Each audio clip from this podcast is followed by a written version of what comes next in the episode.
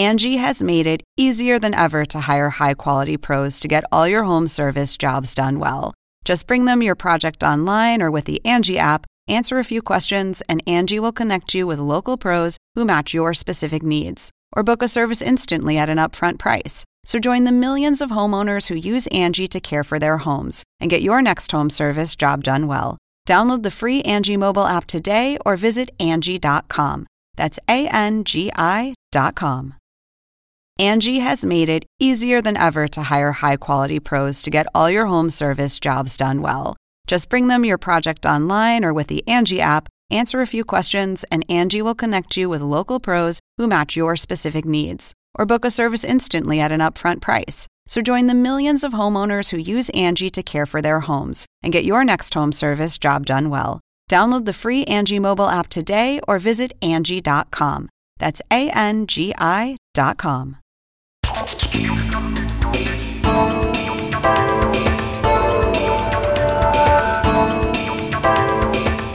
Hola, ¿qué tal? Soy Andrés Oppenheimer. Felices fiestas. Espero que estén súper, súper bien. Hoy vamos a dedicarle todo el programa a uno de mis temas favoritos, los grandes innovadores latinoamericanos. Como algunos de ustedes saben, hace pocos años escribí un libro llamado Crear o Morir, donde analizaba que estamos viviendo cada vez más en una economía del conocimiento, donde el trabajo mental vale cada vez más y el trabajo manual y las materias primas valen cada vez menos. No es casual que la mayoría de las empresas más grandes del mundo, Google, Microsoft, Facebook, tantas otras, no producen nada que se pueda tocar con las manos. Y no es casual que la mayoría de los hombres más ricos del mundo, Jeff Bezos, Warren Buffett, Bill Gates, tantos otros, tampoco producen nada que se puede tocar con las manos. Producen productos del conocimiento. Y ya decía en ese libro que para crear más innovadores en nuestros países necesitamos crear una cultura de admiración a los innovadores, para que cada vez más jóvenes quieran ser el próximo gran innovador o la próxima gran innovadora. Y en esa línea empezamos hace pocas semanas en este programa un nuevo segmento titulado El innovador de la semana, donde destacamos todas las semanas a un gran innovador o a una gran innovadora que estén teniendo éxito en sus emprendimientos y en especial aquellos que están haciendo algo para mejorar el mundo. Hoy vamos a mostrarles en este programa algunos de los principales innovadores latinoamericanos que hemos entrevistado hasta ahora. Son historias fascinantes y tienen consejos fascinantes para quienes tienen buenas ideas, pero todavía no saben o no han logrado convertirlas en empresas exitosas. Vamos a empezar con el caso de Matías Mushnik, un chileno de 32 años que fundó Notco, una empresa que fabrica carne, leche y mayonesa a base de plantas, 100% a base de plantas. Y su empresa vende sus productos ya en Chile, Argentina, Brasil, Colombia, México, Canadá y Estados Unidos. Y tiene un valor de mercado, escuchen esto, de 1.500 millones de dólares. Veamos un resumen de la entrevista que pueden encontrar entera en la página de Oppenheimer Presenta en YouTube. Veamos. El innovador de la semana es presentado por falabella.com, un nuevo punto de partida. Cuéntanos un poco, por favor, ¿cuándo y por qué decidiste meterte en la industria de la alimentación? Mira, eh, decidí meterme cuando vi que la industria de alimentos estaba quebrada. Estaba absolutamente quebrada, había pasado a ser el principal factor del cambio climático, el común denominador de todos los males medioambientales conocido por el hombre y necesitábamos que hacer algo rápido. Eh, y ahí fue cuando me di cuenta que realmente la única manera de hacerlo era revolucionar la industria a través de la tecnología y darle a gente realmente la chance de alimentarse mejor sin siquiera darse cuenta. Era un impacto medioambiental, era un impacto social que realmente lo necesitamos y no solamente lo necesitamos, lo necesitamos rápido. Eh, por lo tanto, el tiempo se nos está acabando, así que un poco de, de, de ese espíritu es como nace Notco, como generamos la tecnología, como llegamos a ejecutar en ocho países distintos, levantar 360 millones de dólares de gente como Jeff Bezos o como los cofundadores de Twitter o Kasek, que son los fundadores de Mercado Libre, eh, etcétera, etcétera. Así que nada, ese, ese fue creo que lo principal que me llevó a decir, muchachos, esta industria tiene que funcionar mejor si queremos un mejor futuro. Explícanos un poco, por favor, eso que dices de que la industria de la alimentación es el principal factor del cambio climático. Bueno, o sea, para producir un kilo de carne hay que alimentar a una vaca con planta, con agua, con tierra, con antibióticos, con hormonas, eh, para poder satisfacer, digamos, la necesidad de nutrición de la población que crece, crece y crece. Hoy día nos estamos quedando efectivamente sin agua, sin tierra, sin energía eh, y, estamos contaminando extremadamente, em, digamos, rápido eh, con gas metano y, con CO2 a la atmósfera que están generando obviamente gran parte del cambio climático. Como eso es así, nuestra idea fue cómo sacamos al animal de la ecuación. Si sacamos al animal de la ecuación, la ciencia te diría que estaríamos con agua, tierra y energía disponibles para poder alimentar no solo a 10 billones de personas que van a ser en este mundo en los próximos, qué sé yo, 30 años, eh, sino que mucho más. Entonces eso fue ¿cómo hacemos los alimentos que nos encanta comer, pero sacando al animal de la ecuación, que hoy día está siendo el principal factor del cambio climático y el uso de recursos de este mundo? ¿Qué productos se están haciendo?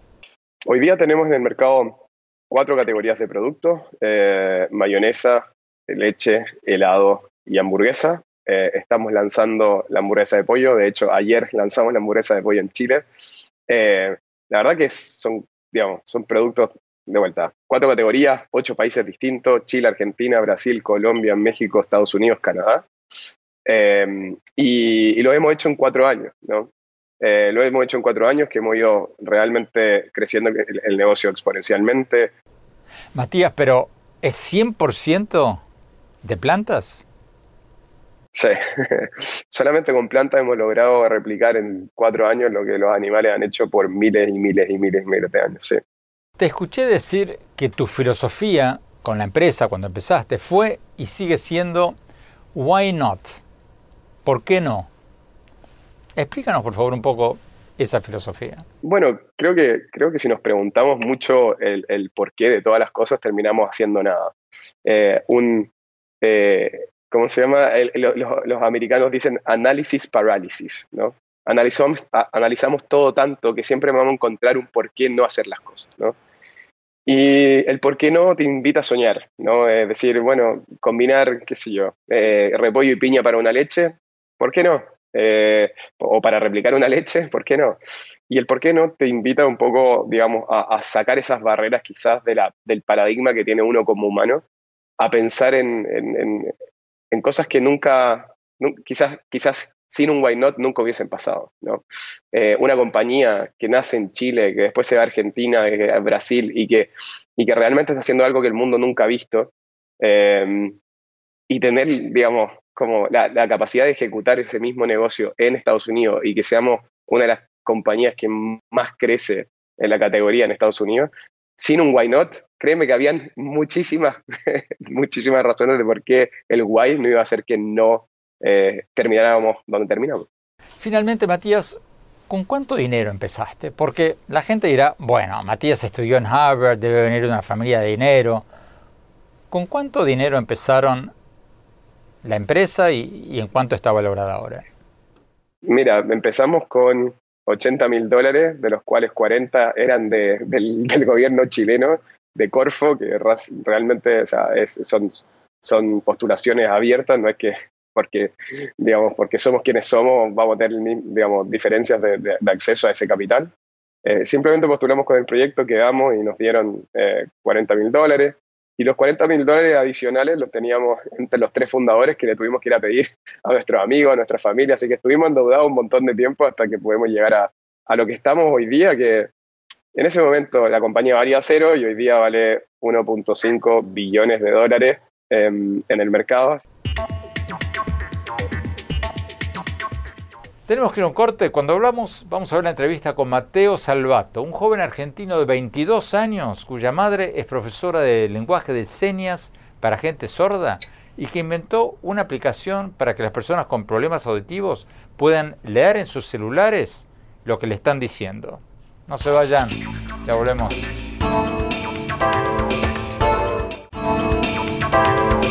Gracias por seguir con nosotros. Estamos presentándoles algunos de los grandes innovadores latinoamericanos que hemos destacado últimamente en nuestro segmento semanal El Innovador de la Semana. Vamos a ver la entrevista que le hicimos a Mateo Salvato, un joven de 22 años cuya madre es profesora de lenguaje de señas para personas sordas y que inventó una aplicación de transcripción que pueden usar sin internet la gente con problemas auditivos para poder leer en su teléfono lo que le dicen otros. Esta aplicación ya tiene unos 200.000 usuarios. Veamos la entrevista. El innovador de la semana es presentado por falabella.com. Un nuevo punto de partida. Mateo, gracias por estar con nosotros. Mateo, ¿cómo fue que fundaste Háblalo? ¿Cómo, cómo se te ocurrió crear una aplicación para gente que, que no puede escuchar? Bueno, primero, muchas gracias Andrés por la invitación, muy contento de estar aquí con vos y poder conversar. Eh, bueno, la historia de Háblalo es muy linda porque nace hace ya varios años eh, en base al trabajo de mi madre, en realidad. Yo, yo vengo del palo técnico, eh, soy, soy fanático de la tecnología desde que tengo memoria. Estudié Tecnicatura en Electrónica aquí en, en Buenos Aires, en una escuela técnica muy grande. Em, y, siempre fui orientado al lado de la tecnología más aplicada a las ciencias más duras, ¿no? Me gustaba mucho la robótica, la astronomía y demás disciplinas, eh, pero a la vez toda mi vida crecí rodeado de personas con, este, con esta discapacidad, con sordera, porque mi madre es profesora de sordos e intérprete de lengua de señas argentina hace más de 30 años, con lo cual yo crecí toda la vida rodeado por esta discapacidad y viendo como un montón de chicos y chicas de mi edad, un poco más chicos, un poco más grandes, sufrían para realizar tareas que, para mí y para mi hermano eran cosas cotidianas, ¿no? Pedir una indicación en la calle, ir a comer a un restaurante, eh, comprar un medicamento en una, farmacia y demás, todas cosas que podíamos hacer sin mucha dificultad. Todos estos chicos sufrían muchísimo para hacerlas y a mí como fanático de la tecnología me, me daba como realmente me ponía muy incómodo porque decía cómo podemos tener tecnología para que en este momento mientras vos y yo estamos hablando hay un rover en Marte dando vueltas y sacando fotos y mandándolas en tiempo real a la Tierra pero un sordo no puede hacer una denuncia en, una estación de policía, ¿no? Eh, y en base a esa incomodidad y a ese conocimiento cercano de esta discapacidad, fue que decidí usar la tecnología que me enseñaron en la escuela para, para tratar de programar algo que, lo, que ayudara específicamente a los alumnos de mi madre, o sea, el scope de trabajo era solamente ese y hoy se ha transformado en una startup y que ayuda a más de 200.000 personas en todo el mundo. O sea que realmente eh, salió de un proyecto muy, muy pequeñito y muy casero a algo global. ¿Cómo funciona la aplicación? ¿Es un servicio de transcripción? O, sea, si una persona sorda, por ejemplo, tiene que hacer un trámite, le permite a esa persona ponerle el teléfono, el celular a la persona que está del otro lado del mostrador y después puede leer en la pantalla la, la transcripción de lo que esa persona le dijo. Sí, en resumen, esa es una de las primeras funcionalidades. Con esa funcionalidad nació Háblalo, pero hoy en día es mucho más. O sea, hoy hace transcripción simultánea en 40 idiomas, entre idiomas, sin conexión a Internet, que es uno de los detalles importantes, em, para las personas que, no, que tienen dificultades de audición. Como vos perfectamente decías, si necesitamos subtitular lo que alguien nos dice en nuestro entorno, Háblalo sirve. Pero también sirve para interpretar mensajes a personas que no están alfabetizadas, o sea, que no pueden leer y escribir, o que no tienen motricidad fina, o sea, no pueden agarrar un teclado pequeño como el de los teléfonos y escribir un texto, digamos. Entonces, por ejemplo, una persona con parálisis cerebral o con algún temblor en la mano o con ELA mismo. Eh, entonces, Háblalo también integra sistemas de comunicación aumentativa, comunicación por imágenes, dibujos, frases de emergencia, eh, digamos, contrastes para personas con dificultades visuales y demás. ¿Cómo es eso de que la aplicación es 100% gratuita y, y no requiere internet? Sí, eso es una decisión un poco filosófica que nosotros traemos del proyecto desde dos aristas. Em, la primera, la que es gratuita, es porque yo siempre consideré, nuestra compañía es una empresa con fines de lucro, o sea, somos una empresa con fines de lucro, no una ONG, pero le decimos lucro consciente, o sea, nosotros creemos realmente y fervientemente que no le podemos cobrar a una persona por hablar, o sea, porque yo en este momento estoy hablando gratis, no, nadie me cobra por, por poder responderte a vos esta pregunta. Entonces me parece que lo justo es que cualquier persona que ya viene sufriendo tantas injusticias en su vida no tenga que gastar nada de ninguna manera por comunicarse con su entorno, que debería ser algo que debería haber podido hacer toda su vida, ¿no? Eh, y por el lado de que sin internet, yo creo que es una, es una, una variable muy latinoamericana, ¿no? También, que es entender que hay muchas personas que no tienen acceso a internet que estable de alguna manera, o sea, la penetración de Internet es muy grande, en Argentina, por ejemplo, pero no en Internet estable, con lo cual quisimos hacer el esfuerzo de trabajar siempre tecnología que no necesitara acceso a Internet para que pudiéramos justamente asegurar que el servicio le funcione a cualquier persona que tenga un dispositivo móvil en la mano, esté en un avión, en un subterráneo o en el medio del desierto, digamos. Esas son las dos decisiones por ahí más filosóficas del, proyecto. ¿Cómo financian esta aplicación? ¿Cómo la monetizan? Bueno, esa es una excelente pregunta y me gusta mucho responderla porque es algo que yo no pude responder durante bastante tiempo. Yo fundé la startup cuando tenía 19 años, eh, creyéndome que por, por eh, ser técnico y saber programar iba a poder manejar una compañía y claramente me encontré con que esto estaba muy alejado de la realidad. Ahora estoy aprendiendo, por suerte estoy terminando un máster en administración, pero eh, todavía sigo aprendiendo lógicamente, pero hoy ya estamos un poco más estables en el, en el ámbito del negocio. Asteroid es una compañía que nace con un objetivo claro, que es mostrar que la inclusión no es un gasto, sino más bien una inversión y el retorno sobre esa inversión puede ser realmente muy alto si lo trabajamos de esa manera. Entonces, ¿qué hacemos nosotros? Ofrecemos servicios de inclusión para organizaciones. Es decir, le trasladamos la responsabilidad de incluirse de las personas con discapacidad a las organizaciones que deberían incluirlas y a la sociedad en general. ¿Cómo lo hacemos? Tenemos un modelo que se llama Háblalo for Business, donde le ofrecemos a empresas y gobiernos la posibilidad de crear instituciones inclusivas, es decir, cualquier empresa u, oficina pública que tenga un mostrador donde se atienda a una persona verbalmente, digamos, se preste un servicio en un restaurante, en una tienda de ropa, lo que sea, nosotros le, le generamos una versión tailor-made hecha a la medida de Háblalo para que puedan atender a sus clientes con discapacidad, clientes que ya tenían o que no tenían. Finalmente, Mateo, ¿qué consejo le darías tú a jóvenes de 22 años como tú que tienen una excelente idea, pero no saben cómo convertirla en realidad?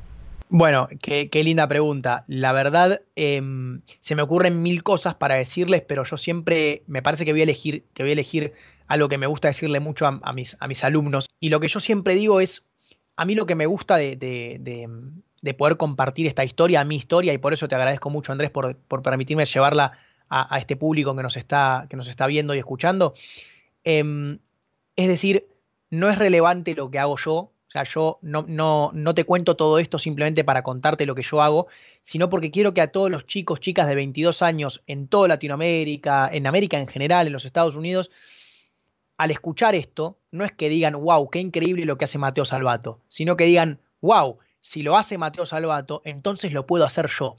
Yo lo único que me interesa hacer es un ejemplo más de lo que la juventud en América puede hacer con las oportunidades correctas y con el esfuerzo suficiente. Eh, a mí lo que más me interesa es eso, y lo que le digo a los jóvenes es, eh, nuestra generación creo que el problema más grande que tiene es la paciencia, y esto lo que requiere es mucha paciencia, pero también muchísimo esfuerzo. Increíble este joven Mateo Salvato. Si quieren ver la entrevista entera, la pueden encontrar en la página de YouTube de Oppenheimer Presenta en nuestro programa. Tenemos que ir a un corte. Cuando hablamos, Seguimos con otros grandes innovadores latinoamericanos. No se vayan, ya volvemos.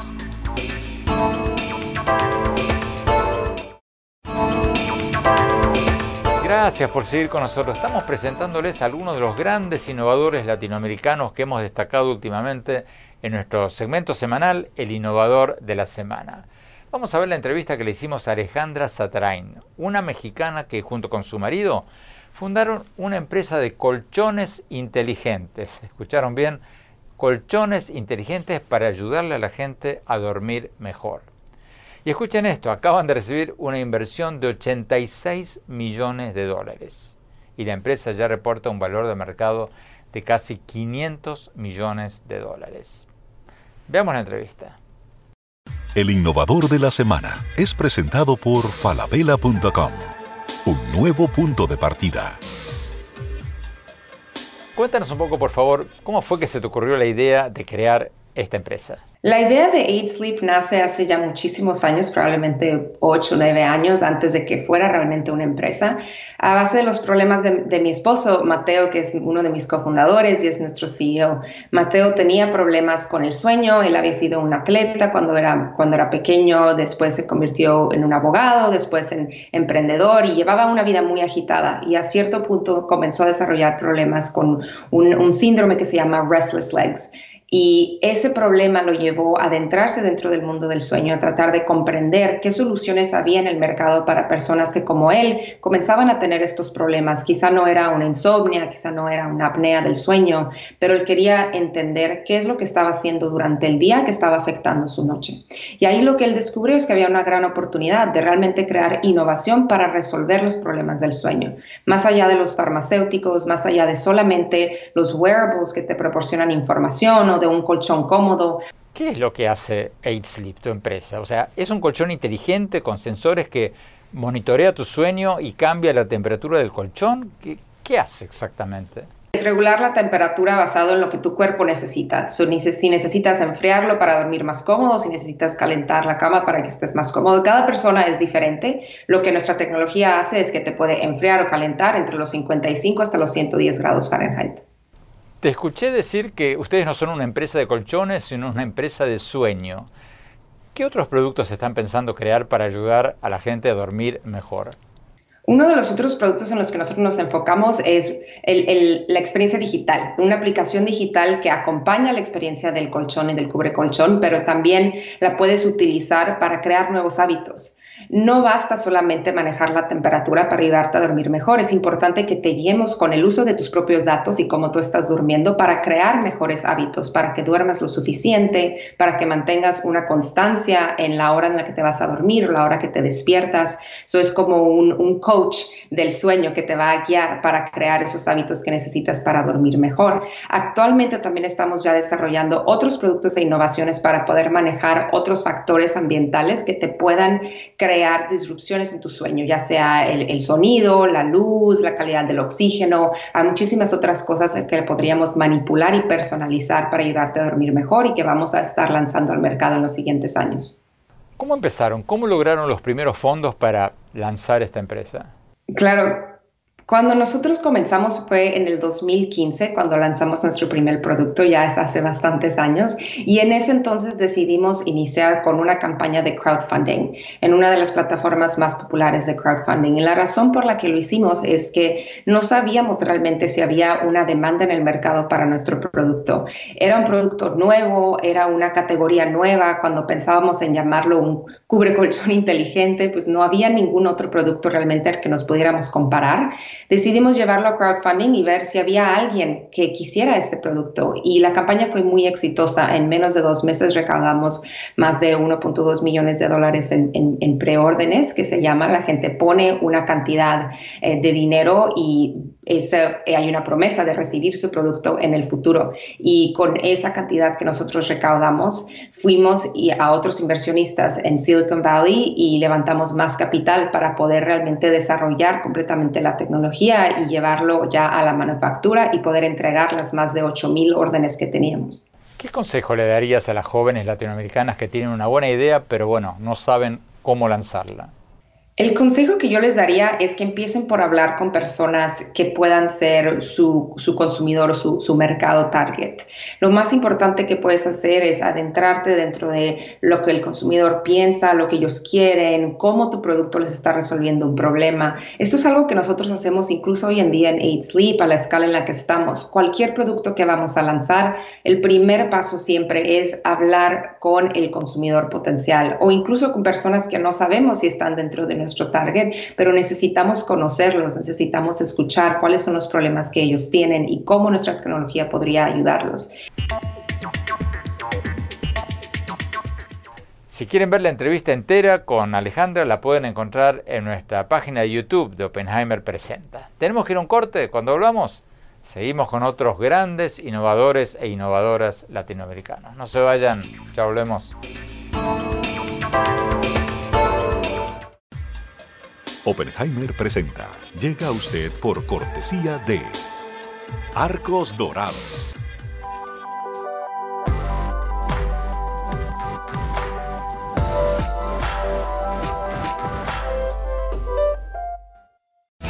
Somos UADE, la Universidad Argentina que educa con pasión hace más de 58 años. UADE, una gran universidad.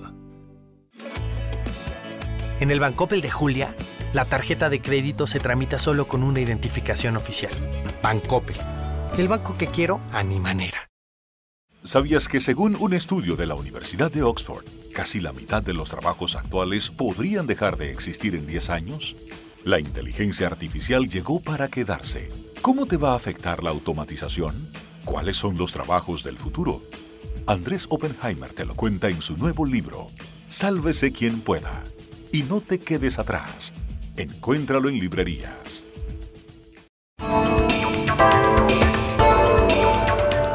Gracias por seguir con nosotros. Estamos presentándoles a algunos de los grandes innovadores latinoamericanos que hemos destacado últimamente en nuestro segmento semanal de este programa, El Innovador de la Semana. Veamos la entrevista con Fabián Gómez, un colombiano de 43 años que es fundador de Frubana, una aplicación que le permite a los agricultores vender sus frutas y verduras a precios más favorables para ellos y más bajos para los restaurantes, eliminando a los intermediarios ya está en varios países y acaba de recibir una inversión de 65 millones de dólares. Su historia es fascinante. Escuchémosla.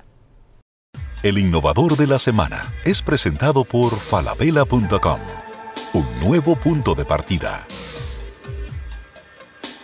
¿Cómo empezaste tu empresa? ¿Cómo se te ocurrió esta idea? Eh, Andrés, Frubana es la tienda de todo para restaurantes. Nosotros comenzamos hace un poco más de tres años eh, con la idea eh, de Fruana. Fruana viene de, la, de frutas de la Cachubana. La Cachubana era la finca de, mi familia. Y lo que veía era, eh, mi papá vende limones y veía muchos pasos de intermediación entre la venta de limones en la finca, pasaba por dos, tres, cuatro manos hasta llegar a un restaurante.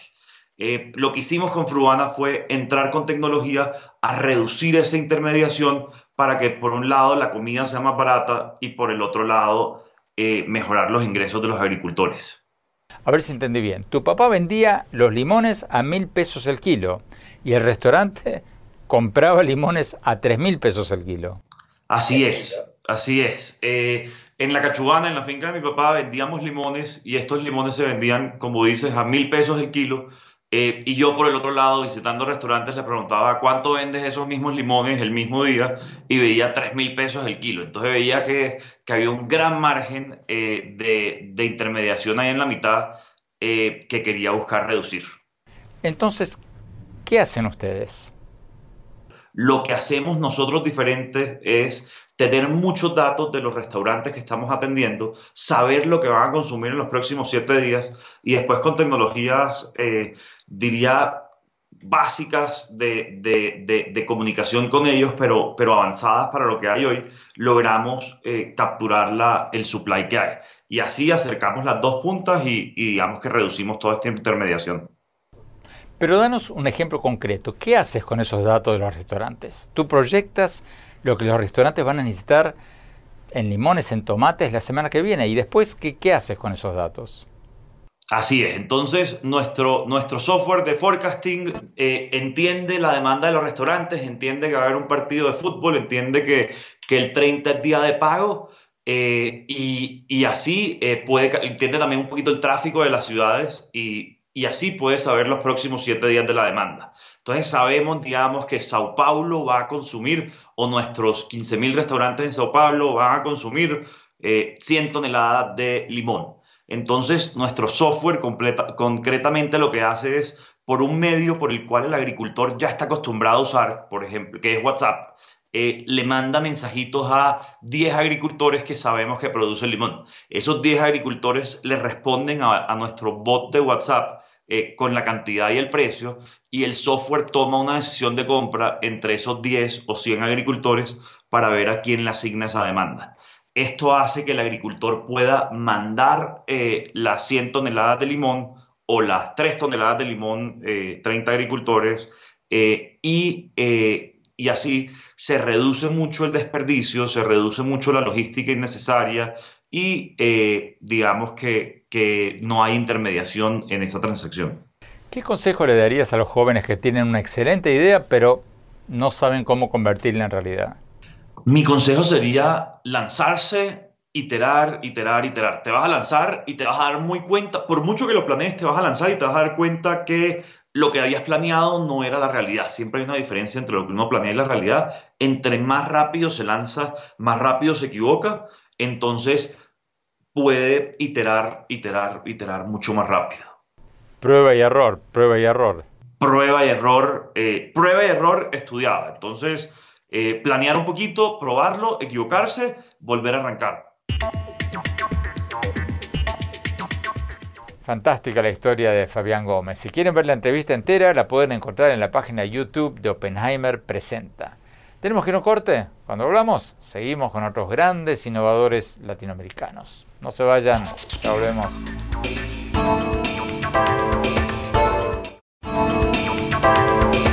Gracias por seguir con nosotros. Estamos presentándoles a algunos de los grandes innovadores latinoamericanos que hemos destacado en los últimos meses en nuestro segmento semanal El Innovador de la Semana.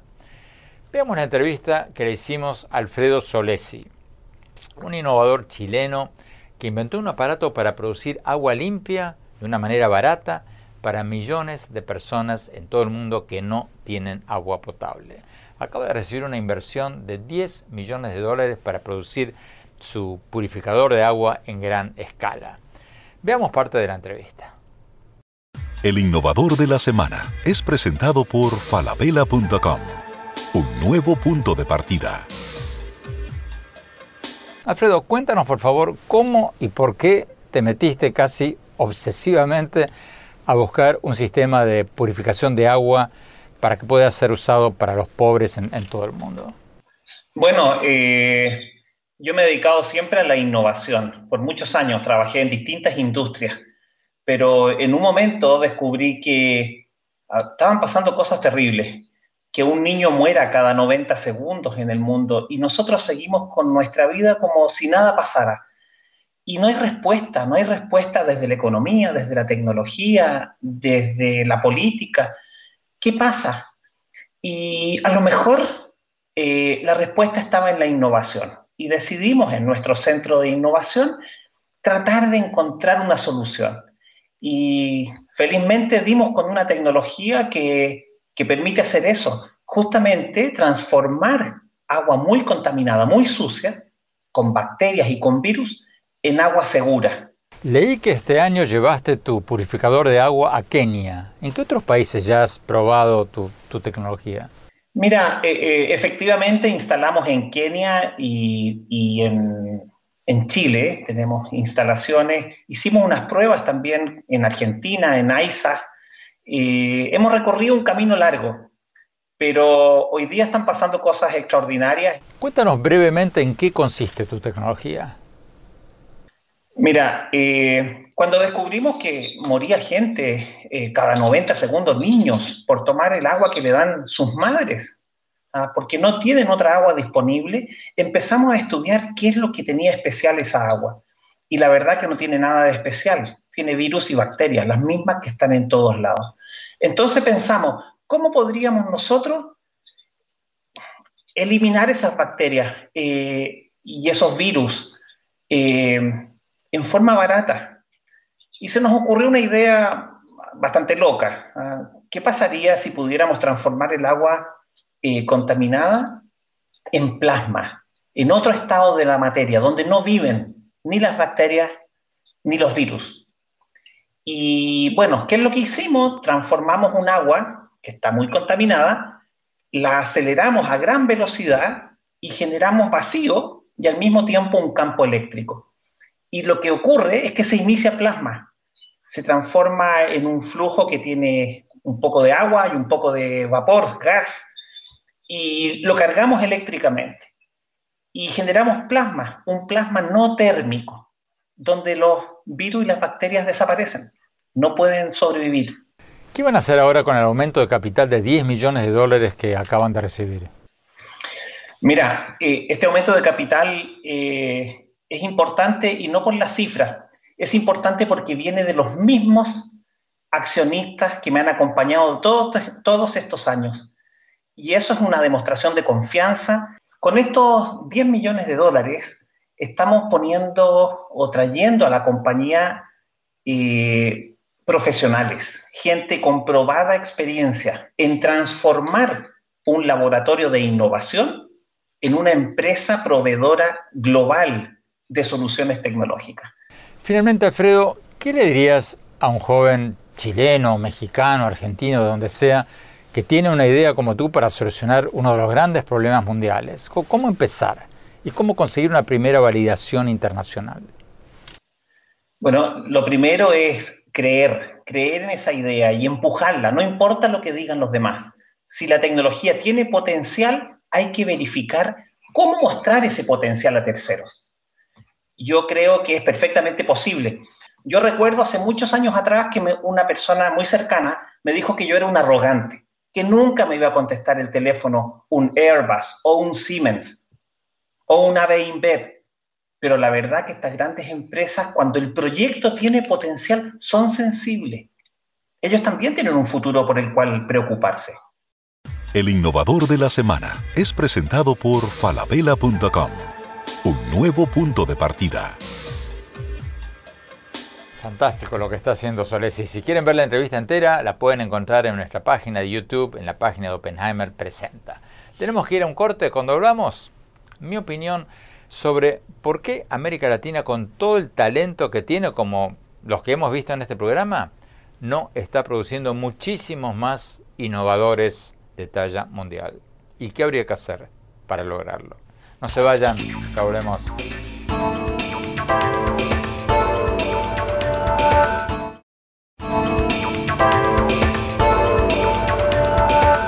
Gracias por seguir con nosotros. Mi opinión sobre los grandes innovadores latinoamericanos que vimos en el programa de hoy y por qué América Latina, con todo el talento que tiene, no está produciendo muchísimos más. Porque lo cierto es que tenemos mucho talento, pero no mucha innovación. Fíjense que en el más reciente ranking de innovación de la Organización Mundial de la Propiedad Intelectual, basado en 81 indicadores, no hay un solo país latinoamericano entre los primeros 50 países. Ni uno. El primero que aparece en la lista es Chile, en el puesto 53. Y después viene México en el 55, Costa Rica en el 56, Brasil en el 57, Uruguay en el 65, Colombia en el 67, Perú en el 70 y Argentina en el puesto 73 de 132 países. Venezuela ni siquiera aparece en la lista. Y lo que es peor, según el mismo estudio, el que acompaña el ranking este de los países más innovadores, mientras los países asiáticos están acortando cada vez más la distancia que los separa de Estados Unidos y Europa en materia de innovación, la mayoría de los países latinoamericanos permanecen, según dice el propio estudio, obstinadamente a una gran distancia, cierro comillas, de los primeros. O sea, mientras los demás avanzan, nosotros nos estamos quedando cada vez más atrás. Hay varios motivos para esto que ya exploré en mi libro Crear o Morir sobre cómo ser más innovadores. Entre otros motivos está la falta de un ecosistema económico que favorezca las inversiones, la falta de sistemas educativos que enfaticen la calidad, la calidad educativa. Está el tema de la corrupción, de la falta de respeto a la propiedad intelectual, o sea que tú no inventes algo y no te roben tus ideas. Bueno, hay varias cosas. Todo eso es cierto. Pero para mí, lo principal que nos falta en América Latina es una cultura de admiración a los innovadores. Para que nuestros jóvenes no solo quieran ser futbolistas o artistas o cantantes, sino también grandes innovadores y exitosos emprendedores. Y sobre todo, innovadores que quieran hacer cosas para mejorar el mundo. Ojalá, ojalá, ojalá que los ejemplos que les dimos hoy de estos grandes innovadores ayuden a que muchos jóvenes digan, wow, qué bueno, yo también quiero ser alguien así. Para que los innovadores como los que les presentamos hoy no sigan siendo la excepción a la regla. Bueno, muchas gracias por acompañarnos. Se nos acabó el tiempo.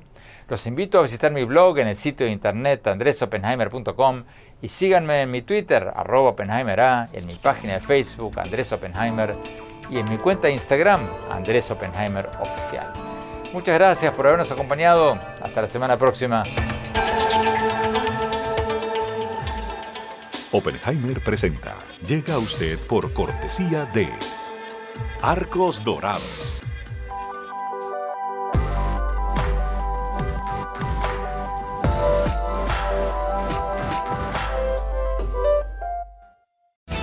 Somos UADE, la Universidad Argentina que educa con pasión hace más de 58 años. UADE, una gran universidad. En el Banco Opel de Pedro, el préstamo digital se obtiene a través de un sencillo SMS. Bancopel, el banco que quiero a mi manera. ¿Sabías que según un estudio de la Universidad de Oxford, casi la mitad de los trabajos actuales podrían dejar de existir en 10 años? La inteligencia artificial llegó para quedarse. ¿Cómo te va a afectar la automatización? ¿Cuáles son los trabajos del futuro? Andrés Oppenheimer te lo cuenta en su nuevo libro, Sálvese quien pueda. Y no te quedes atrás. Encuéntralo en librerías.